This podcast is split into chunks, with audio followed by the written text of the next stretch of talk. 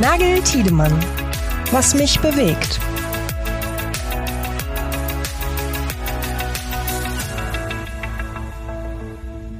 Moin Yannick. Guten Morgen Pascal.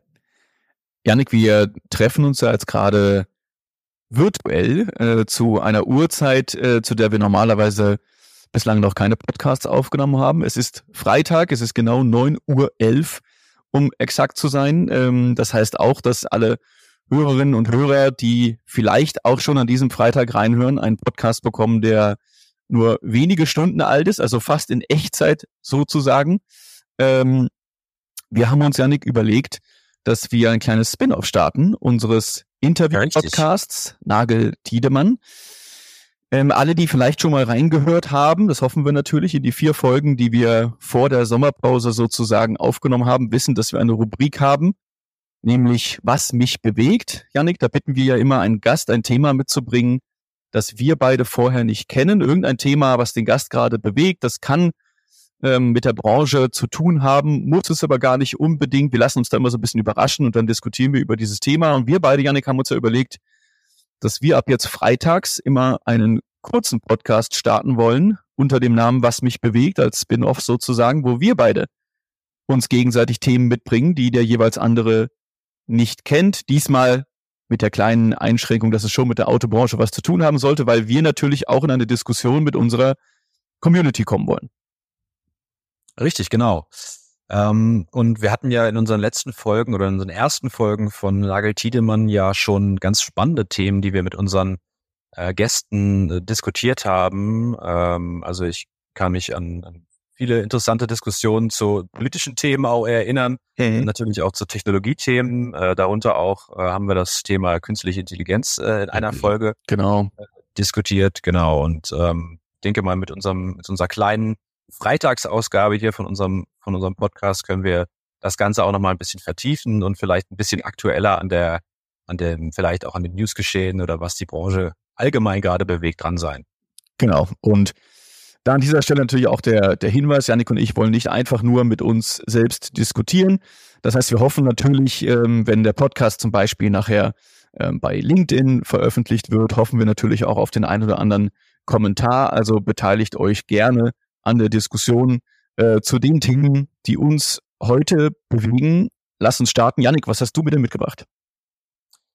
Ja, Pascal, ich habe ein Thema mitgebracht. Ich habe es gerade schon so ein bisschen anklingen lassen. Es war so ein kleiner äh, kleiner Teaser schon auf mein ja. Thema. Äh, und zwar ist es das Thema künstliche Intelligenz. Ähm, jetzt sagen viele oder jetzt werden wahrscheinlich viele äh, jetzt, die das gerade hören, sagen: Oh, künstliche Intelligenz. Endlich sprechen wir wieder über künstliche Intelligenz. Das ist ja ein Thema, da haben wir noch gar nicht viel drüber gesprochen und gar nicht viel drüber gehört und gelesen. Ähm, also ich weiß schon, dass das ja momentan auch mit dem Aufkommen der, der Generative AI oder dem Populärwerden der Generative AI äh, natürlich ein absolutes Hype-Thema ist und auch in vielen Podcasts besprochen wird und in vielen äh, Medien auch diskutiert wird, was sind die Vor- und Nachteile.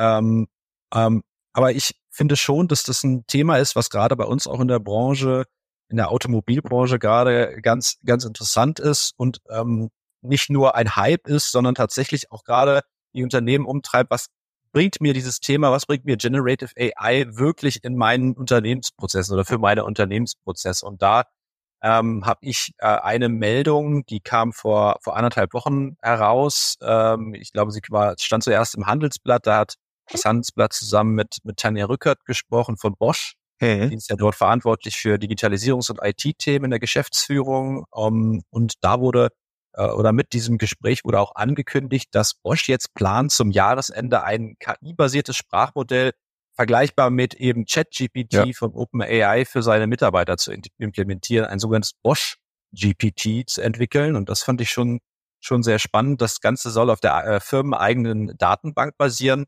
und die Informationen für Mitarbeiter besser zugänglich machen. Das Ganze passiert nicht mit OpenAI, sondern äh, mit dem deutschen Startup, was ich auch ganz spannend finde, dass das auch hier in, in Deutschland oder auch in Europa durchaus Player haben, die ähm, da damit dabei sind. Und zwar ist das Aleph Alpha, die ein entsprechendes System jetzt bei Bosch installieren wollen, beziehungsweise mitentwickeln wollen. Das steht natürlich jetzt alles gerade noch, ähm, noch am Anfang. Und Bosch erwartet sich durch dieses Bosch GPT dass eben interne Prozesse vereinfacht werden, der Umgang mit IT-Systemen erleichtert wird Und auch, und das finde ich auch interessant, und da können wir vielleicht auch noch ein bisschen mehr darüber diskutieren, dass es in der Lage sein soll, äh, Ingenieuren, Entwicklern ähm, Code zu schreiben, also wirklich auch in, in die Programmierung, äh, bei der Programmierung mit zu helfen.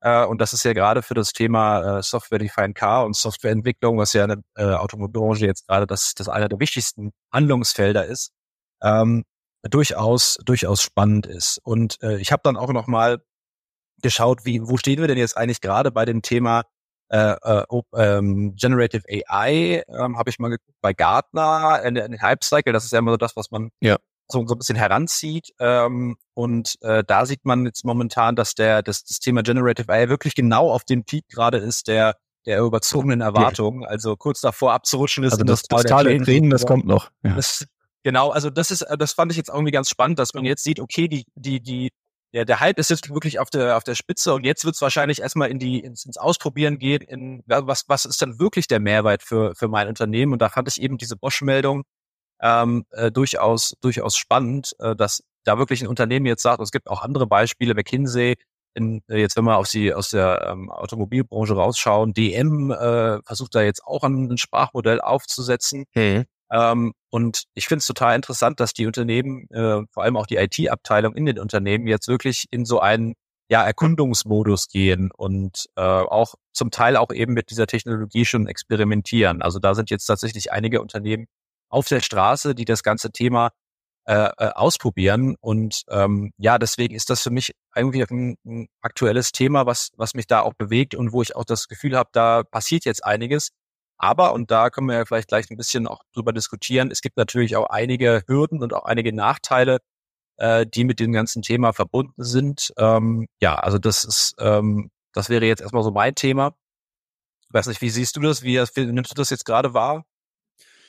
Ja, ich finde es natürlich ganz ähm, deshalb ganz spannend, weil gerade wie du auch den, den Fall von Bosch erklärt hast, ähm, kann das natürlich auch dazu beitragen, so einem äh, Fachkräftemangel bisschen entgegenzuwirken. Ähm, wir wissen, dass die, dass die Autoindustrie ähm, auch inklusive ihrer Zulieferer vielleicht da sogar noch schwieriger, weil die, weil die Strahlkraft jetzt vielleicht auch nicht ganz so hoch ist wie bei einem BMW, Audi, Mercedes-Benz. Ähm, und selbst die haben natürlich Schwierigkeiten, die guten Leute ranzubekommen. Ja?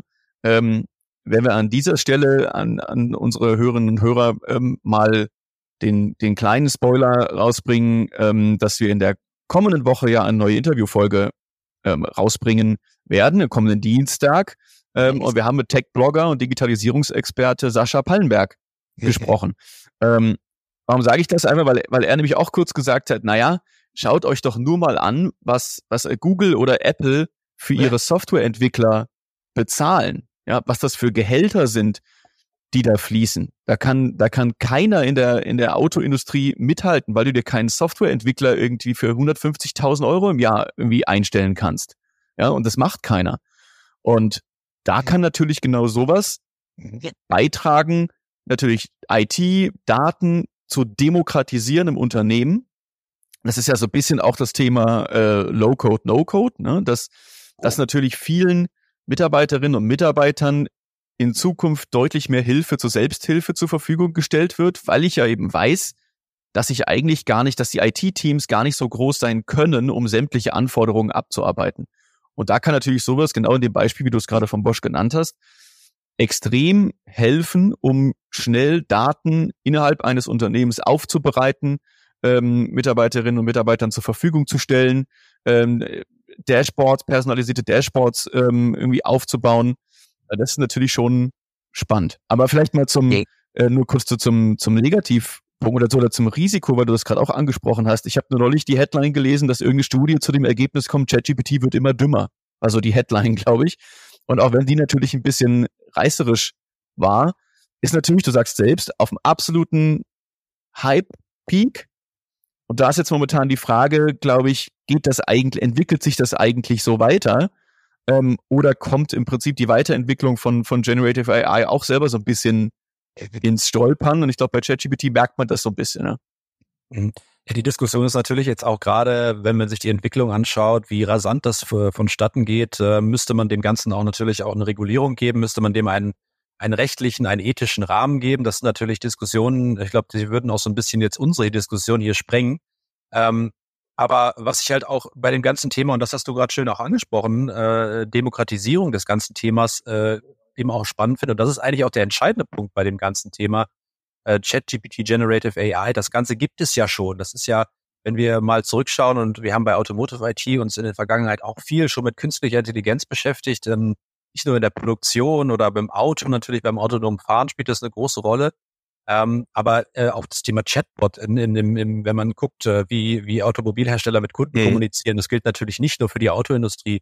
Also das Thema Generative AI auch äh, ist ja ein, ein Thema, was durchaus, was es schon länger gibt. Das ist jetzt kein, mhm. das ist jetzt, ähm, man könnte jetzt sagen, okay, jetzt wurde die Generative AI oder, oder eine, eine, ein Large Language Modell äh, aufgestellt, wo das gab es vorher gar nicht. Nein, das gab es natürlich vorher, nur was jetzt eben der, der entscheidende Punkt ist und weswegen das Ganze eben auch in eine Demokratisierung kommt oder in eine Breite kommt, ist eben die einfache Nutzbarkeit des Ganzen. Ja. ja und das ist natürlich für, für Unternehmen auch super interessant und spannend, ähm, dass du äh, deine, und was ist gerade angesprochen, denn das Thema Fachkräftemangel, du musst deine Leute, die du hast, ja auch ähm, dementsprechend befähigen, auch mit den neuen Technologien umzugehen und ähm, da hilft natürlich sowas wie äh, eine generative KI, die, die dir bei Inhaltsrecherchen, bei Inhaltszusammenfassungen hilft, äh, Kundenservice jetzt gerade schon gesagt, oder eben auch ähm, bei der Programmcode-Erstellung. Ne? Das ist natürlich auch ein auch irgendwie ein spannendes, spannendes Thema. Ähm, aber, und du hast es auch gesagt, es gibt natürlich auch äh, so ein bisschen die Downsides des Ganzen. Ähm, gerade wenn wir jetzt auf ChatGPT gucken und wenn man dann überlegt, können Unternehmen das einsetzen und wie ist überhaupt die rechtliche Situation, wie ist die Datenschutzsituation, äh, dass, dass, dass jetzt ChatGPT von OpenAI natürlich äh, das Internet scrollt und äh, durchsucht und da eigentlich auch auf keine ja. Quellen sozusagen Rücksicht nimmt. Das ist ja, ist ja nun auch ein bekanntes Thema. Weswegen natürlich auch gerade deutsche Unternehmen oder europäische Unternehmen mit der, mit der Datenschutzgrundverordnung natürlich auch überlegen müssen, kann ich meinen Mitarbeitern dieses Programm überhaupt zugänglich machen? Oder muss ich sagen, oder muss ich so machen wie Bosch? Und das finde ich eben spannend und auch vielleicht den richtigen Ansatz ähm, zu sagen, nein, wir müssen ein eigenes System aufsetzen. Wir müssen ein, uns ein, ein Startup suchen und das äh, ist jetzt Aleph Alpha oder soll es sein, äh, ein, ein Startup und ein, ein Unternehmen, was durchaus auch transparent mit seinen, mit seinen Entwicklungen äh, vorangeht und äh, dort auch äh, sozusagen klar zeigt, wie das Ganze zusammen, zustande kommt äh, und dann Unternehmen sagen, ich baue mein eigenes System auf. Ne? Aber das benötigt natürlich auch Kompetenzen und das benötigt auch äh, Investitionen. Ähm, und am Ende des Tages müssen natürlich trotzdem die Mitarbeiter mit solchen Systemen natürlich auch umgehen können und sie müssen geschult werden. Und äh, man kann ihnen nicht sozusagen einfach sagen, jetzt macht mal und es wird schon funktionieren. Ja. Aber es bietet natürlich deutliche, deutliche äh, Vorteile für Effizienz und für, für viele, für viele Prozesse, die man äh, von Menschenhand aktuell mhm. ausführt, die sich leichter automatisieren lassen. Ja, ist ja vielleicht auch ganz spannend, Janik, wenn wir ähm, das jetzt sozusagen nochmal äh, vielleicht auch in die Kommentarspalte äh, verschieben, wenn wir jetzt mal an LinkedIn denken. Ähm, das heißt also, wie ähm, unsere Zuhörerinnen und Zuhörer das Ganze sehen, ob das von Bosch der richtige Weg ist, ob man da auf eine Eigenentwicklung setzen sollte, ob das vielleicht die Probleme löst, ähm, die man mit anderen Modellen, die momentan auf dem Markt sind, ähm, vielleicht noch hat. Das würde uns natürlich interessieren. Janik, ich habe dir auch was mitgebracht.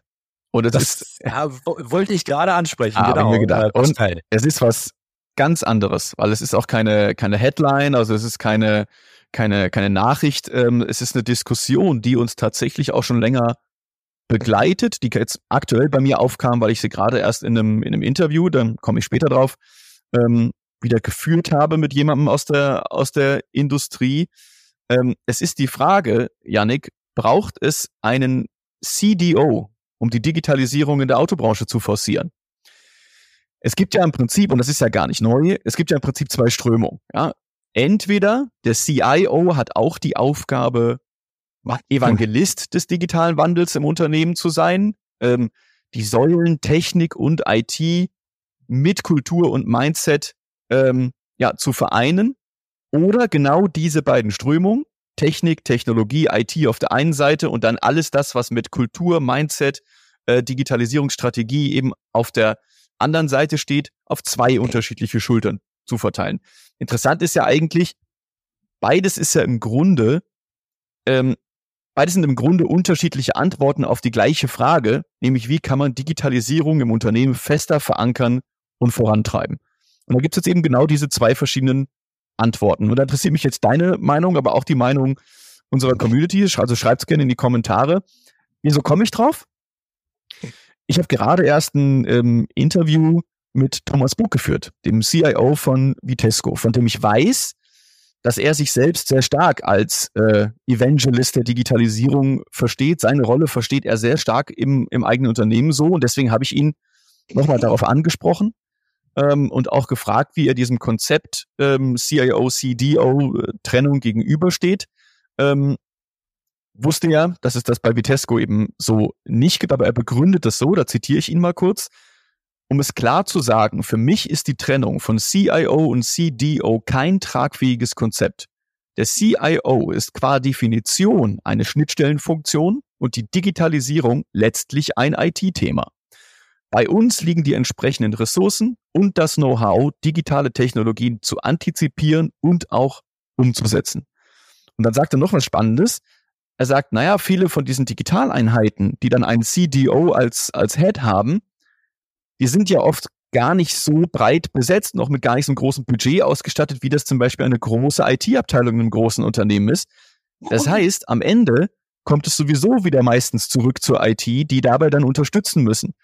Ähm, und das finde ich, finde ich eine ganz interessante Sichtweise. Würdest du mich nach meiner Meinung fragen, dann würde ich sagen, dem stimme ich absolut zu. Ja, ähm, damit möchte ich jetzt keinem der CDOs in unserer Community, die vielleicht auch gerade zuhören, auf den Schlips treten. Ähm, überhaupt nicht. Aber ich bin schon auch ein Fan konzeptionell von einem starken CIO, weil ich der, der, auch der Begründung von Thomas Buck da wirklich folgen kann, zu sagen, da hat ja jemand schon alles das, was das Digitale ist, in der Hand. Ähm, nicht nur die Hand auf der Technik, sondern auch auf all den Themen, die damit verbunden sind. Das heißt heute eben auch die softeren Themen, Mindset, Kultur. Mhm. Ja, Pascal, wir haben ja jetzt gerade in letzter Zeit äh, uns viel auch mit den IT-Abteilungen der Zulieferer beschäftigt. Wir haben ja einen, einen mhm. jetzt in Kürze kommt ein Sonderheft dazu genau. raus, ja auch die IT-Strategien der äh, wichtigsten deutschen Zulieferer äh, schauen. Da gehört auch Vitesco natürlich dazu. Und ähm, das, was wir da in den, in den in den Aussagen, vor allem von den CIOs, von den IT-Entscheidern äh, oft gehört haben, und das war eigentlich immer die, die, die Quintessenz jeder, jeder Story über die Strategie war, dass die IT mittlerweile der entscheidende Treiber ist, ähm, was die digitale Transformation angeht, was Technologie antizipieren angeht und auch eine Rolle äh, zu, zu begreifen oder die, die IT als Rolle zu sehen, die sehr nah am Business ist. So, und dann stelle ich mir natürlich jetzt die Frage, wenn das so ist und wenn es die IT in den letzten 10, 12 Jahren, wir begleiten die ja jetzt auch schon wirklich in der Zeit, äh, schon so lange und da hat sich ja ein deutliches Rollenverständnis geändert und, ja. und die Position der IT im Unternehmen. Wenn das so ist, dann ist doch ganz klar, dass auch die Digitalisierungsthemen verantwortlich in diesem Bereich liegen. Das sehe ich genauso wie du. Ähm, und es, es ist natürlich immer so ein bisschen eine Frage, wie sieht sich der CIO selber? Na, also wie ist mhm. der ähm, selber auch so von, von seiner von seiner Prägung, wie würde er seine Rolle selbst im Unternehmen? Ja, es ist auch eine Typfrage, ne? Es ist schon auch eine Typfrage. Genau, eine Typfrage. Und dann ist ja eben die, die Sache, wenn, wenn diese Person sich auch im, äh, in seiner, in der, in der Zeit, in der sie jetzt diese Position bekleidet, auch eine, sage ich, prägende Rolle in diesem Bereich der Digitalisierung, der Kulturthemen, Mindset und so weiter angeeignet hat, dann ist ja irgendwie auch klar, dass er diese, diese eigentlich diese CDO-Rolle ja mit inkorporiert, so irgendwie, ne? Und in, eigentlich in Personal, Personalunion führt. Ähm, von daher glaube ich, ist es wirklich eine Typfrage auch und so ein bisschen auch die Stellung des CIOs im Unternehmen. Da gibt es bestimmt von Unternehmen zu Unternehmen Unterschiede. Es gibt natürlich auch äh, verschiedene Bereiche, wo äh, einzelne IT-Entscheider wieder vielleicht das Thema mehr äh, vorantreiben als vielleicht sogar der Konzern äh, äh, Verantwortliche für den für den IT-Bereich. Mhm. Ähm, das ist wie gesagt von Unternehmen zu Unternehmen unterschiedlich, aber ich denke auch, dass ähm, mittlerweile der CIO nicht mehr nur derjenige ist, sage ich mal, der der, der sozusagen der Kontrolleur der Infrastruktur ist, sondern der auch ganz klar das, das Business treibt, äh, auch die auch klare Produktidee äh, hat und ähm, da eben auch sehr nah eben auch an den an den Digitalisierungsthemen, an den Kulturthemen dran ist und von daher für mich auch ganz klar, äh, eigentlich braucht es diesen CDO nicht für mich. Ja, ich würde ja sogar noch einen Schritt weitergehen und nochmal sagen, so mit Blick auf, auf Volkswagen, ähm, Beispiel Hauke Stars, ähm, ja eher sogar noch die Forderung, ja, macht's doch bitte die Position noch stärker, ja. Also äh, verankert's im Vorstand, ähm, wirklich führt das Ressort IT und Digitalisierung ein und habt eine Person an der Spitze stehen, die diese ganzen Themen Digitalisierung, Technologie, IT ähm, und Personalunion führt. Aber ich finde es auch ganz spannend, weil du hast gerade viele ähm, Dinge gesagt, die ich auch nochmal mit einer kleinen Studie oder ein, zwei Studien, die ich nochmal gefunden habe, ähm, untermauern kann, weil ich habe da natürlich geschaut, okay, ähm, ich kam jetzt auf die Idee, aber wie ist denn aktuell eigentlich so die, die Verbreitung oder lässt sich ein bisschen was dazu finden, ob das irgendwie populärer wird oder, oder eher abnimmt. Man hatte ja mal das Gefühl, dass dieser CDO Hype, der so vor ein paar Jahren aufkam, ähm, als hätte der so ein wenig abgenommen und ähm, ich habe dann mal beim Branchenverband Bitkom geschaut, die fragen jährlich ähm, ihre beteiligten Unternehmen, nicht nur in der Autoindustrie, sondern in der ganzen, ähm, über alle Branchen hinweg ab, ähm, wie es denn um den, um ein CDO, um einen Chief Digital Officer bestellt ist. Ähm, aktuell gibt's den nur in jedem fünften Unternehmen und dieser Wert, der liegt dort eigentlich seit Jahren. Ja, also bei um die 20 Prozent, letztes Jahr lass es 18 gewesen sein, aber das, das ist wirklich einfach sehr, sehr konstant. Und jetzt aber, was noch viel spannender ist, ich habe eine wissenschaftliche Studie gefunden, die sich mit den Jobprofilen von CDOs versus CIOs beschäftigt. Also die Anforderungen, die Unternehmen an diese Positionen stellen. Und diese Studie stellt fest, dass die Anforderungen, die man an einen CDO stellt, eigentlich exakt die gleiche ist wie die, die man mit einem CIO in der Regel schon hat. Das heißt also überspitzt formuliert, da suchen Unternehmen womöglich nach einem Jobprofil, was man schon längst in den eigenen Reihen hat. Und da stellt man sich dann ja auch ein bisschen die Frage, und das ist, glaube ich, so ein bisschen das, was Thomas Buck auch meint, wenn er sagt, naja, Digitaleinheiten sind ja oft auch schmaler besetzt, am Ende kommen sie sowieso wieder zurück zur IT, ist ja so ein bisschen diese Frage, schaffe ich da nicht eigentlich zwischen zwei Rollen, die zwar vielleicht am Ende im Aufgabenzuschnitt ein wenig anders sind, aber eigentlich in ihren Anforderungen und ihren Profilen sogar sehr gleich sind, schaffe ich nicht eigentlich einen Abstimmungsbedarf, einen Koordinationsbedarf, der unnötig ist, weil ich eigentlich eine Position doppel und ihr danach sage, jetzt stimmt euch miteinander ab. Und das ist sowas, wo, wo mir auch wirklich, wo es mir auch unnötig erscheint, äh, zu sagen, wir brauchen beide Funktionen, wenn die sich eigentlich so ähnlich sind. Genau, es ist dieser Abstimmungsbedarf, der eigentlich auch für mich unnötig ist. Ähm, aber wenn wir auch noch mal ein bisschen zurückschauen, die letzten Jahre, ähm, sehen wir ja auch, dass viele Unternehmen dazu übergegangen sind, ähm, eigene Digitaleinheiten zu gründen, Labs, äh, Digital Campus, mhm. äh, die, wirklich eigene Unternehmensbereiche, die sich wirklich mit dem Thema Digitalisierung beschäftigen, übergreifend natürlich auch.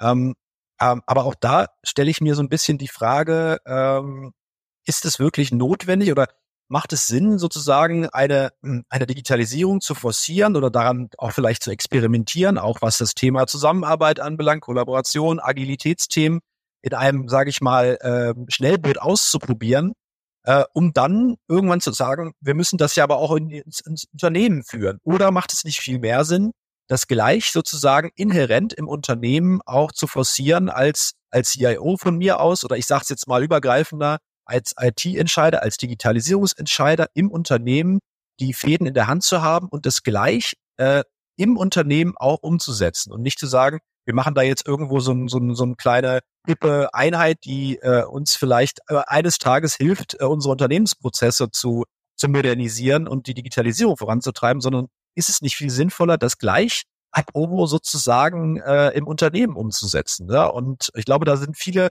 mittlerweile auch der, äh, haben auch die Erkenntnis bekommen oder sind äh, zu der Erkenntnis gelangt, dass es deutlich mehr Sinn macht, dieses äh, auch im Unternehmen direkt umzusetzen, weil es ist ja. ja auch keine Zeit. Wir haben ja auch, viele Unternehmen haben ja auch keine Zeit, noch ewig sozusagen sich an dem Thema äh, auszuprobieren. Und ich stelle auch schon fest in der Branche, dass sich dieses Thema, wir müssen jetzt unseren, unsere kleinen digitalen Schnellboote hier entwickeln, das hat sich auch wirklich mhm. abgenutzt und okay. über die Corona-Phase, äh, über die Corona-Krise hinweg ist das Thema, also zumindest in meiner Wahrnehmung oder in der Wahrnehmung auch der, der Öffentlichkeit deutlich stiller geworden.